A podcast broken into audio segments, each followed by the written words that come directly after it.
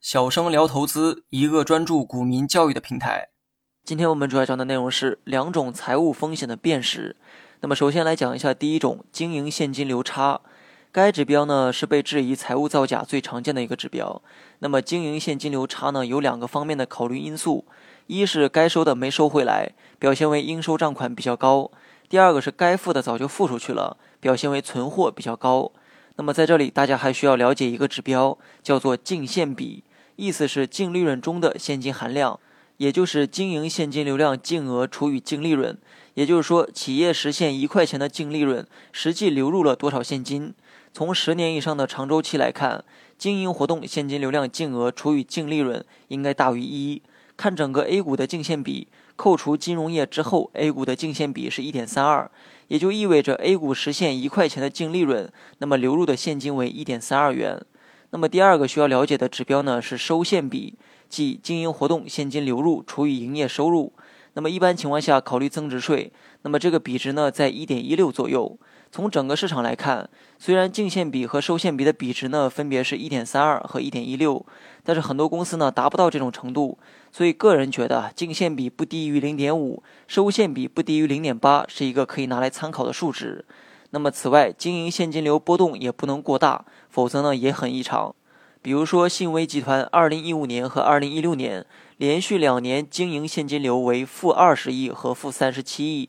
但同期的净利润是二十亿和十六亿，那么这种巨额背离呢，根本不符合电信业的一个特征。那么第二种需要了解的财务风险是存贷双高。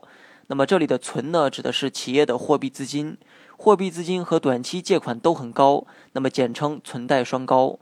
尤其是长期的存贷双高，很容易被认为是财务造假，因为在财务管理者眼中呢，企业的借贷啊都是根据企业价值最大化进行的。在企业有大量现金的时候，何必去借贷呢？货币资金足够多，也说明企业不缺钱，也有很强的偿债能力。但企业借贷金额那么高，又是为何？而那么多现金，为何都不用来还贷呢？因此，对于资金的低使用效率呢，应该产生怀疑。因为除非有极特殊的情况，否则这种现象逻辑上根本说不通。那么，金亚科技呢，当年就是存在存贷双高现象，而被证实造假。二零一四年度金亚科技的财务报表显示，货币资金呢三点四五亿，短期借贷、长期借贷、长期债券等等筹资来的资金呢是四点零七亿，对比公司的收入规模五点五三亿，有着较高的存贷双高迹象。二零一五年公司发布的公告进行了一个差错更正。二零一四年末账面货币资金余额由三点四五亿元调减为一点二四万元。那么调减部分的二点二亿资金呢，实际上是被股东所占用。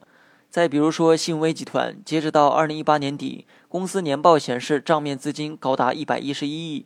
然而二零一九年一月，该公司出现了债务违约，债券规模呢达到二十亿，意思是一百多亿的账面资金竟然还不起二十亿的债务。